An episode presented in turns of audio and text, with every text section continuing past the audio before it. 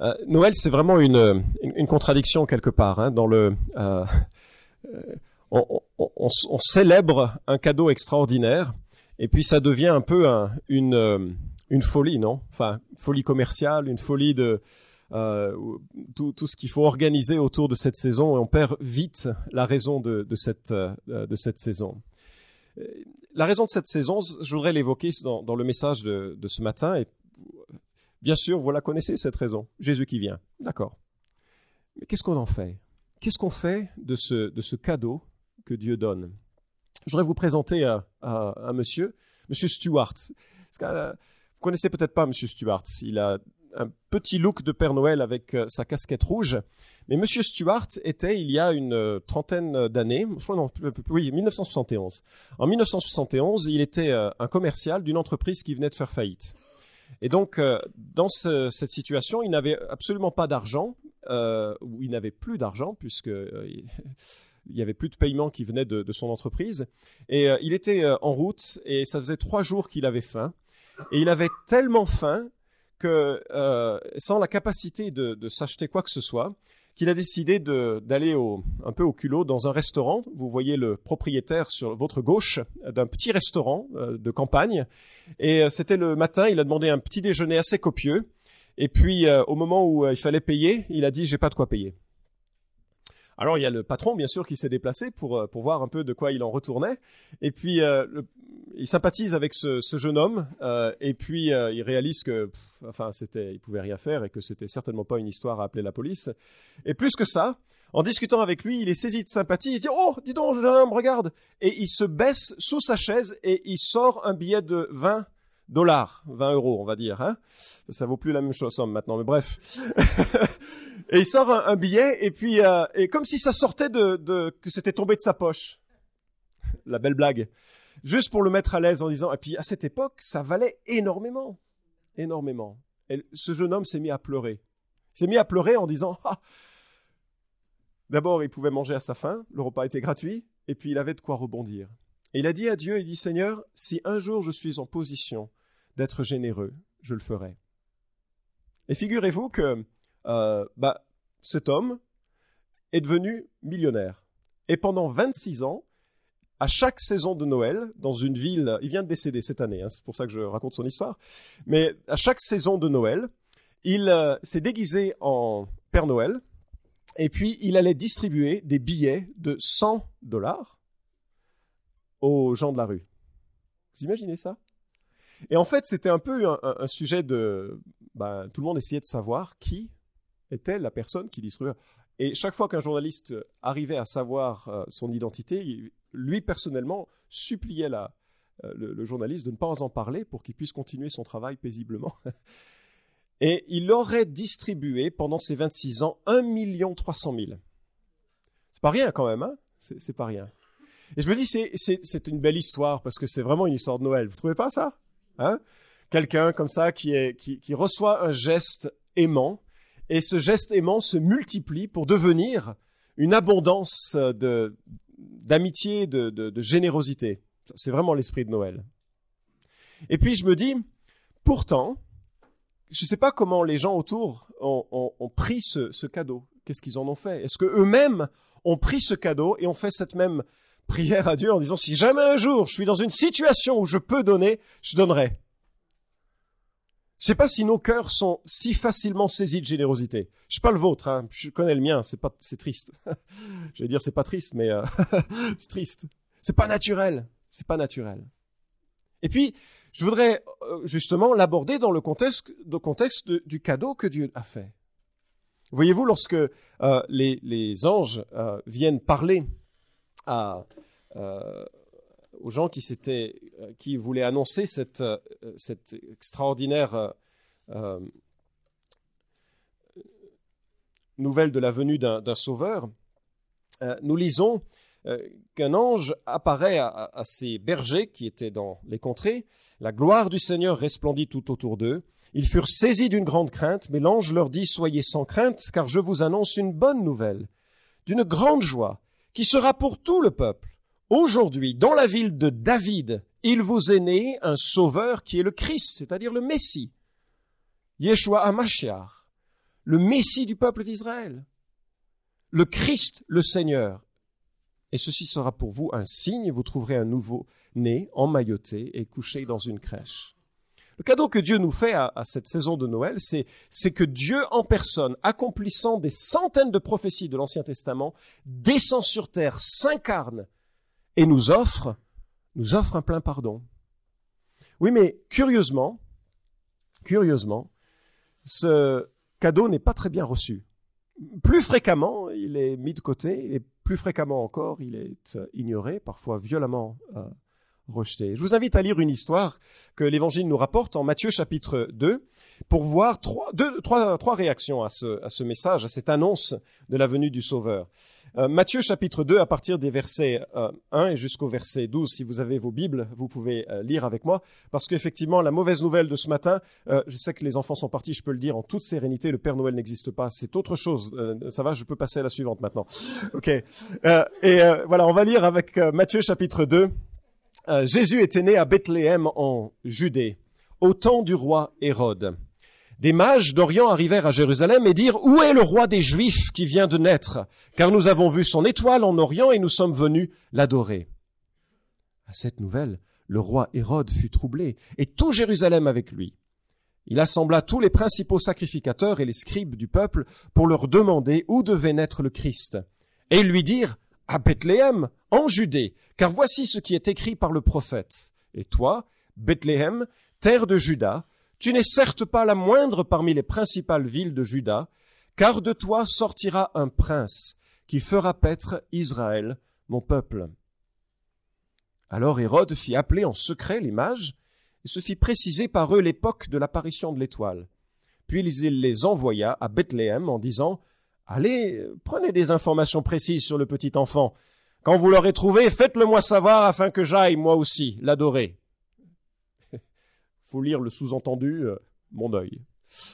Après avoir entendu le roi, ils partirent, et voici l'étoile qu'ils avaient vue en Orient les précédait. Arrivée au-dessus du lieu où était le petit enfant, elle s'arrêta. À la vue de l'étoile, ils éprouvèrent une très grande joie. Ils entrèrent dans la maison, virent le petit enfant avec Marie, sa mère, se prosternèrent et l'adorèrent. Ils ouvrèrent ensuite leur trésor et lui offrirent en présence, en présent, pardon, de l'or, de l'encens et de la myrrhe.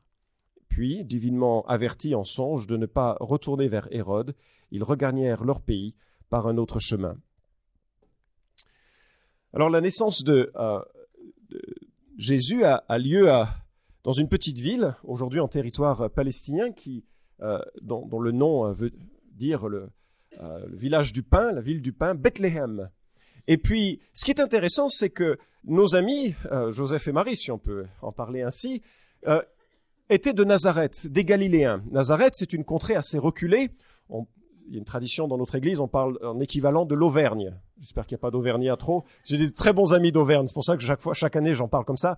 Et euh, c'est vraiment une contrée reculée. C'est des gens euh, montagnards un peu, et puis et puis éloignés de toute la, la diplomatie un petit peu lourde parfois qu'il y avait à Jérusalem.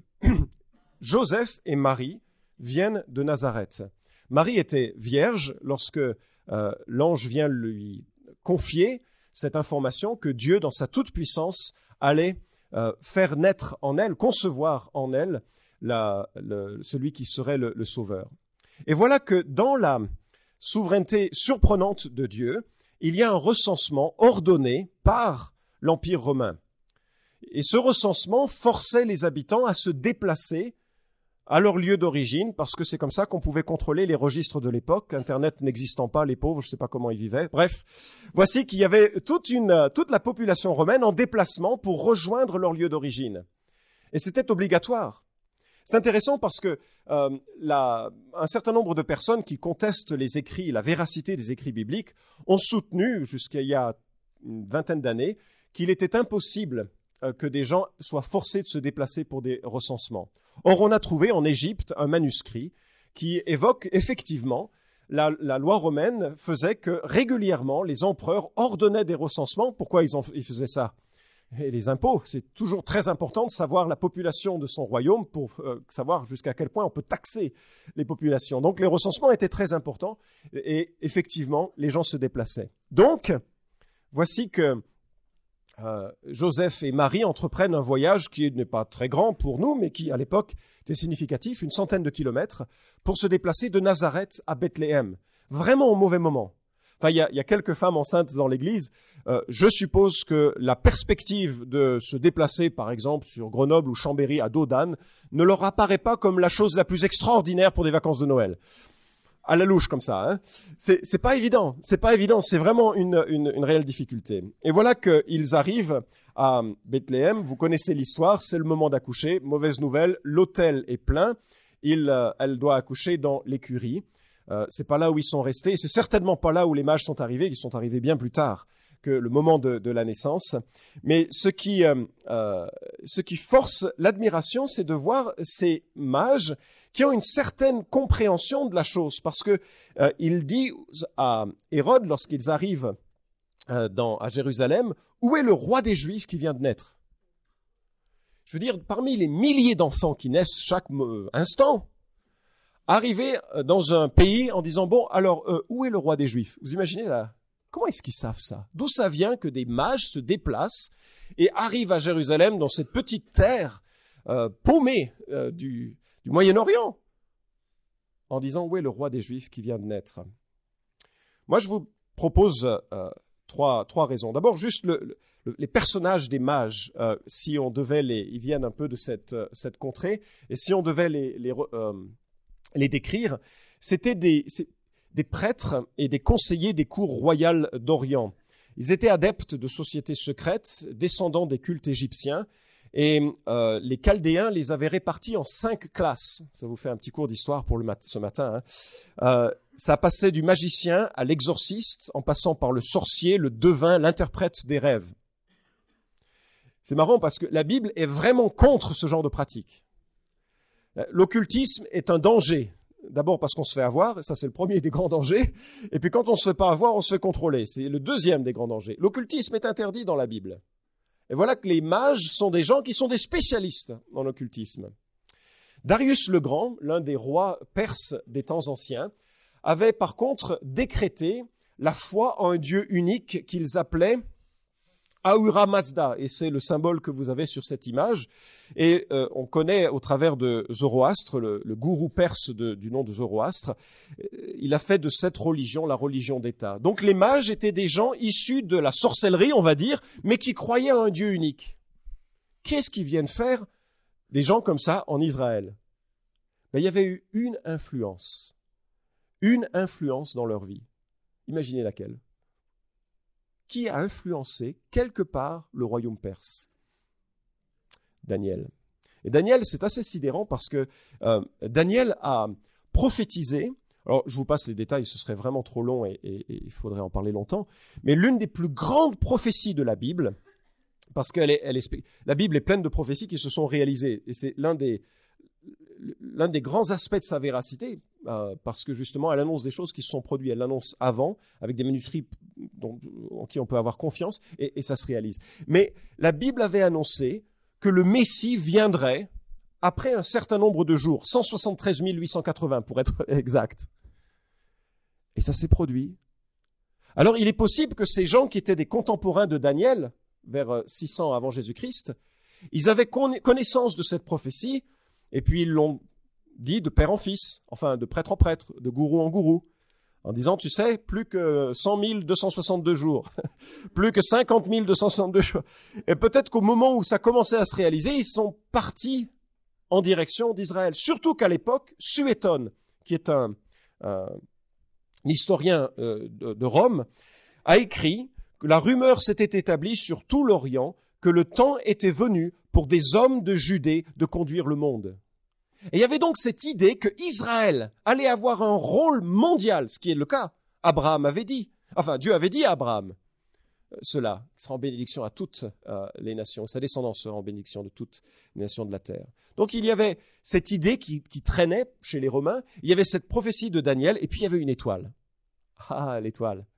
Belle étoile qu'on met sur les sapins, comme ça, pour se souvenir de, alors, certains ont pensé que c'était, euh, notamment l'astronome Kepler en 1603, il a pensé que c'était peut-être deux planètes et une étoile qui étaient en conjonction et qui faisaient quelque chose d'assez brillant dans le ciel. C'est possible. Mais je pense que c'était simplement un miracle. Euh, ces gens étaient conduits par un phénomène bizarre, parce que de toute façon Dieu est capable de faire ce qu'il a envie de faire. Et puis ils ont quitté ainsi leur euh, patrie pour aller à Jérusalem. Ils vont dans la capitale.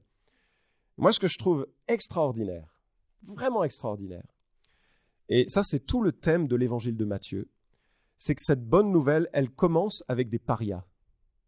Parce qu'il faut imaginer, les mages, ce sont des parias. Spirituellement, religieusement, militairement, ce ne sont pas des gens qui étaient aimés en Israël. Certainement pas des gens qui sont aimés d'Hérode, on va le voir dans un instant. Et ça me fait penser à Jérémie 29, 13 qui dit, Vous me chercherez et vous me trouverez, car vous me chercherez de tout votre cœur. Dieu est un Dieu qui se laisse trouver par ceux qui le cherchent, même les parias. J'aime bien cette, et tout au long de la Bible, d'ailleurs, euh, surtout dans l'évangile de Matthieu, on voit combien Dieu se révèle avec grâce à des gens qui n'auraient pas dû faire l'objet de sa révélation. Des femmes, par exemple. Je parle des préjugés de l'époque, hein, oui. C'est pas moi qui le dis, hein. Des païens.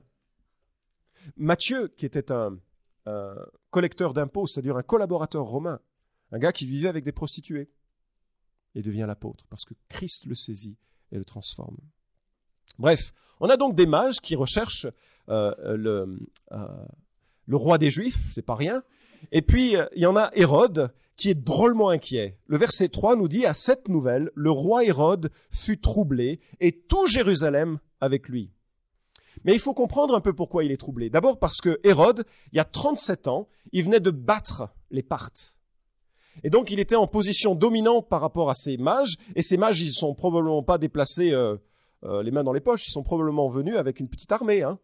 On va pas en territoire hostile comme ça. Et donc ils sont venus en délégation, en force. Ils se disent c'est quoi? C'est une déclaration de guerre? Peut-être il y a cette, cette crainte. Les mages n'étaient pas trois. Hein. Ça c'est la rumeur populaire qui vient du sixième siècle de notre ère. Ils n'étaient pas trois. On pense qu'ils sont trois souvent parce qu'il y a trois cadeaux qui sont mentionnés. Mais peut-être ils étaient une dizaine, quinzaine, centaine, on ne sait pas. J'ai regardé les DVD, ils ne nous informent pas non plus sur euh, cette question. Toujours est-il qu'ils viennent voir Hérode, et Hérode, euh, c'est un homme qui est brillant et cruel. Malheureusement, ça va parfois ensemble. Hérode, c'était un, un fin politique qui s'était fait élire roi des Juifs par Octave et Antoine, roi des Juifs. Alors vous imaginez, les mages, ils arrivent, euh, il est où le roi des Juifs qui vient de naître? Pour lui, c'est quoi? Et comme il a obtenu cette position à grand prix, il n'a pas vraiment envie que le roi des Juifs, eh bien, il prenne de l'essor sur son territoire.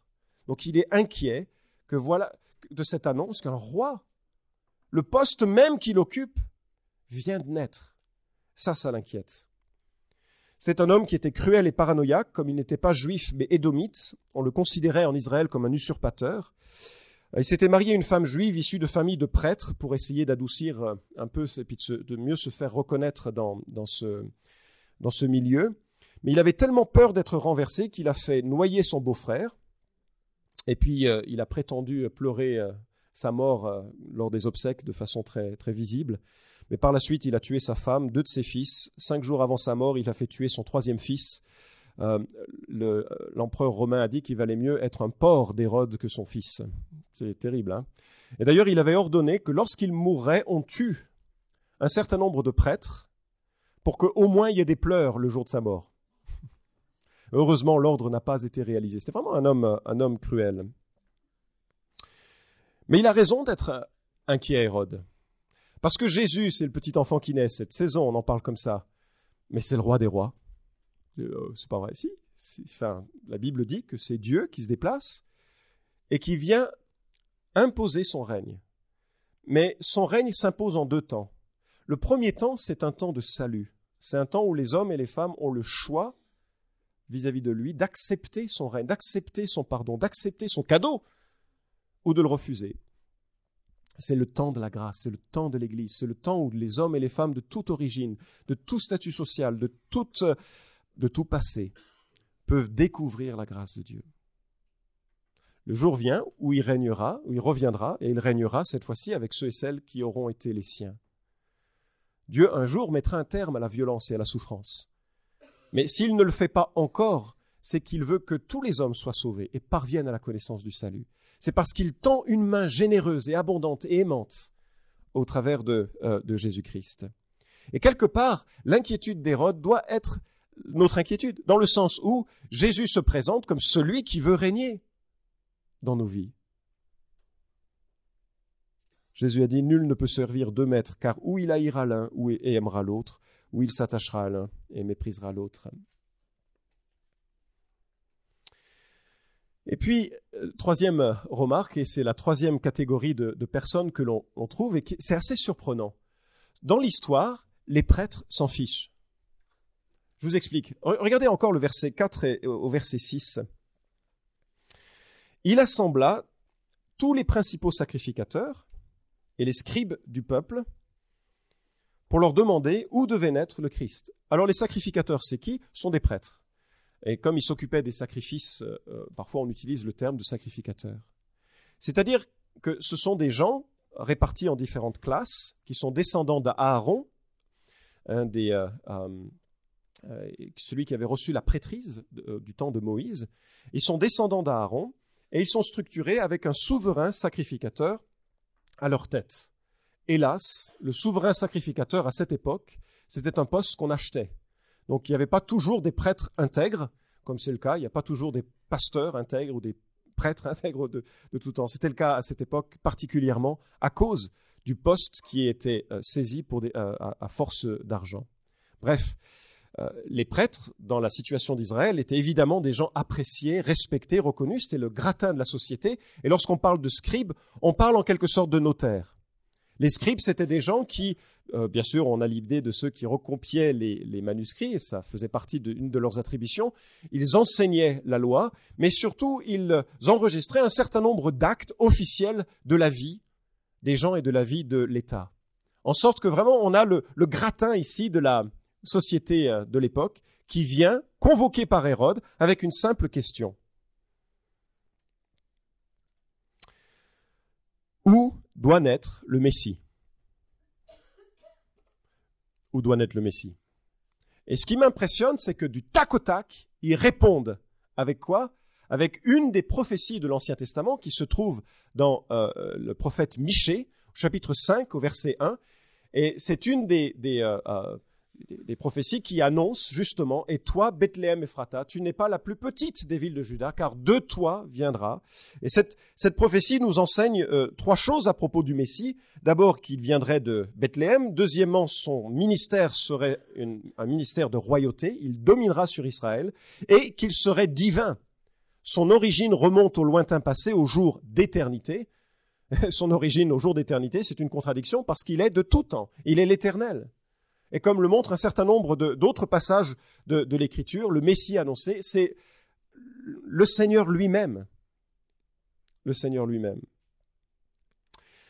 Dans cette... Euh, je me dis, enfin imaginez, hein, parce que l'espérance euh, juive, c'est précisément le Messie, n'est-ce pas? On vient vers des responsables de euh, la religion, on leur dit, il vient, quand est-ce où est-ce qu'il doit naître le Messie? Et ils disent, ah, Bethléem. Quelle aurait été votre réaction si vous aviez été prêtre? J'aurais pris ma moto, non, mon chameau, et puis je serais vite allé voir à Bethléem, si c'est annoncé par les Écritures. Mais ce qui est vraiment surprenant, c'est qu'ils annoncent les faits, donc ils ne bougent pas. Je me dis comme ça, ça c'est vraiment le type même de la religiosité. On sait des choses sur Dieu, mais ça ne change pas le cœur. C'est terrible ça. Ça ne change pas notre action vis-à-vis de Dieu. Et le contraste entre les mages qui recherchent et qui vont finalement finir par adorer, Hérode qui le voit, cet enfant, comme une menace à son poste, et puis ces, euh, ces religieux qui savent tout, mais qui n'en font pas quelque chose qui va changer leur vie. Fort de cette connaissance, ils annoncent à Hérode euh, où doit naître le Messie, et puis il fait appeler en secret les mages pour se faire préciser un peu le temps de l'apparition de l'étoile, calculer un peu l'âge de cet enfant, voir combien de temps il a avant d'être vraiment en danger. Et vous savez la suite, il, euh, va tuer euh, tous les enfants de moins de deux ans, et ce sera l'un des, crimes les plus terribles associés avec la, naissance du, Christ. Mais sa décision est prise il ne peut pas tolérer la compétition sur sa vie, sur sa royauté de lui-même, et il fait exécuter tous les enfants. Ce n'est qu'un l'intervention de Dieu qui euh, annonce à Joseph le soin de prendre l'enfant et de fuir en Égypte, euh, qui permet à, Jésus et à la famille d'échapper à ce, massacre. Puis on arrive au verset 9, euh, la réaction de ces, de ces mages. Après avoir entendu le roi, ils partirent, et voici, l'étoile qu'ils avaient vue en Orient les précédait. Arrivée au-dessus du lieu où était le petit enfant, elle s'arrêta. Et c'est pourquoi je crois qu'il s'agit vraiment d'un miracle. Il n'existe pas de conjonction de planètes comme ça qui suivent des gens pour s'arrêter à un moment donné. Et euh, quand ils, euh, ils, entrent, ils voient cet enfant, Marie, sa mère, se prosterne et adore cet enfant. Et chaque fois que Jésus a été adoré, il l'a accepté. Ce n'est pas le cas des anges dans la Bible, et ce n'est pas le cas des hommes qui un jour ont reçu une fausse adoration. Par exemple, euh, il y, a des gens qui ont voulu, euh, euh, Jean a voulu adorer un ange tellement il a été impressionné, et l'ange a dit non, non, adore Dieu. Hein. On n'adore que Dieu. Mais Jésus a toujours accepté cette adoration, parce qu'il était effectivement Dieu. Voilà donc ces, ces parias qui répondent avec une grande joie et le texte, littéralement, dit ils se réjouirent avec joie. Vous voyez l'idée? C'est pas je suis heureux. Ils explosent de joie. C'est, c'est la fête de savoir que le, le Sauveur est là, que Dieu est venu, que les promesses faites à Daniel euh, s'accomplissent. Le deuxième euh, chose qu'ils font, ils se prosternent et adorent. Et troisième, ils offrent de l'or, de l'encens, de la myrrhe. Euh, l'encens est la résine parfumée d'un arbre qui se, recueille par gouttes. C'est un, parfum très précieux, très, très onéreux. Enfin, ça devient un parfum très, très onéreux. Et heureusement qu'ils lui leur ont offert ça. Pourquoi? Parce que euh, Joseph, Marie, Jésus doivent fuir en Égypte et c'est grâce à ce petit pactole euh, qu'ils ont pu probablement vivre quelque temps avant de pouvoir revenir s'installer à, Nazareth. Et tout au long de la Bible, on voit ces, combien Dieu se soucie des gens marginaux ou extérieurs. Euh, je trouve que c'est formidable. Dieu tend la main à ceux et celles qui sont parfois le plus loin pour leur faire découvrir la, grâce de, de Jésus-Christ. J'apprécie cette histoire par le contraste qu'il y a entre dans les réactions des gens à la naissance de Jésus trois réactions différentes. Et je me dis, mais, et la nôtre, c'est quoi? Vous connaissez cet homme? Roi Abdullah II de Jordanie. Il a bon âge, mais lui, il est roi. La comparaison s'arrête là. mais ce qui est amusant, c'est que euh, j'ai appris qu'il aimait bien se déguiser et marcher au milieu de son peuple incognito. Par exemple, il va à la poste. Et puis il discute avec euh, les personnes âgées, les personnes plus jeunes, pose des questions, il prend note un peu de comment ça se passe, comment les gens se perçoivent. Il est sans escorte, sans rien. Hein. Et puis il regarde comment l'administration, son administration fonctionne. Il paraît d'ailleurs que depuis qu'il a commencé à faire ça, euh, ça marche bien. ça marche bien. Mais voilà qu'il paraît que depuis qu'il fait ce genre de sortie, il en a fait plusieurs. Hein. Les gens se tiennent à carreau parce qu'ils se demandent euh, si par hasard ils sont pas en train de parler au roi Abdullah II. Formidable comme idée. Mais mes amis, euh, Jésus, c'est celui qui est l'Éternel, annoncé par les prophètes. Il a marché comme un homme, déguisé en homme. Le terme est faux parce qu'il a plus, c'est plus que déguisé. Il a pris une nature humaine. Il a ajouté cette nature. Et il est venu avec un objectif, être le sauveur des hommes et des femmes qui auraient la conscience de leur péché, la conscience de la grâce qui est en, Jésus-Christ. Mais il y a combien de personnes qui font comme les mages, qui se prosternent en disant Mais tu nous as fait un trop gros cadeau là. C'est trop bien. Tu es venu par amour pour moi. C'est incroyable. C'est pas une question d'église. Hein protestants, catholiques. C'est au-delà de cela. C'est la notion d'un sauveur qui vient pour qu'on lui prenne la main. L'apôtre Paul écrit ceci Dieu veut que tous soient sauvés et arrivent à connaître la vérité. En effet, il y a un seul Dieu. Il y a aussi un seul intermédiaire entre Dieu et les êtres humains. C'est un être humain, le Christ Jésus, qui a donné sa vie pour libérer tous les humains. C'est là le témoignage que le Christ a donné au moment fixé par Dieu. 1 Timothée chapitre 2 versets 4 et 6. Et si je devais expliquer ce cadeau, je le ferais ainsi par ce petit euh, diagramme. Il est connu, je m'en excuse si euh, euh, vous le connaissez déjà. Mais la Bible présente la, spiritualité de façon très simple. C'est que les hommes et Dieu, on est séparés. Je ne sais pas si vous serez d'accord avec ça, mais Dieu n'est pas là. on peut en voir les effets quand on voit la beauté de la nature, quand on voit la bonté qui se manifeste parfois, quand on voit, on voit l'expression de Dieu, mais on ne voit pas Dieu. La Bible dit que nous sommes séparés de Dieu, privés de Dieu à cause d'une chose, le péché. Notre péché. Notre péché nous sépare de Dieu. Euh, Isaïe 59 euh, en parle ainsi. Euh, Romains chapitre 3. Tout au long de la Bible, nous voyons que le péché, c'est-à-dire le fait que nous soyons centrés sur nous-mêmes et non pas centrés sur Dieu et centrés sur notre prochain, nous éloigne à jamais de, Dieu. Il y a comme un fossé entre les hommes et Dieu à cause de ce péché. Alors vous allez me dire, moi je suis, bien. Et c'est sûr qu'en regardant cette noble assemblée, je me dis, il n'y a que des gens bien ici. Mais que des gens bien par rapport au pire, mais pas par rapport à Dieu. Et devant la sainteté, la lumière, la perfection, la... ben, il n'y a personne, quoi, de bien, aux yeux de Dieu. Et c'est ce qui crée cette séparation. Et beaucoup de gens, d'ailleurs, essayent de, de combler un peu le, le, ce fossé en faisant des bonnes actions. Ils disent, si on fait des bonnes actions, allez donner des billets de 100 euros aux pauvres. Ça me permettra de parvenir à Dieu. Ou d'autres essayent de, de maintenir une vie religieuse en se disant, si je suis religieux suffisamment, quand j'arriverai à la fin des temps, Dieu va me donner la médaille du salut en disant t'as été religieux, t'es allé à l'église tous les dimanches, formidable. Certains pensent que la souffrance leur donne le paradis. Mais la bonne nouvelle, c'est que c'est, c'est, pas ça. La bonne nouvelle, c'est que euh, il fallait un pont parfait entre Dieu et les hommes, et ce pont-là, c'est, Jésus-Christ, et qui permet à, à, tous les hommes de, de parvenir, s'ils le souhaitent, dans une vie et une relation avec Dieu. Lorsque Christ meurt sur la croix, Dieu le Père place sur Dieu le Fils l'ensemble des fautes des hommes qui auraient confiance en lui. En sorte qu'il n'y a plus de culpabilité pour celui qui vient à Jésus, parce que lui, Christ, a payé.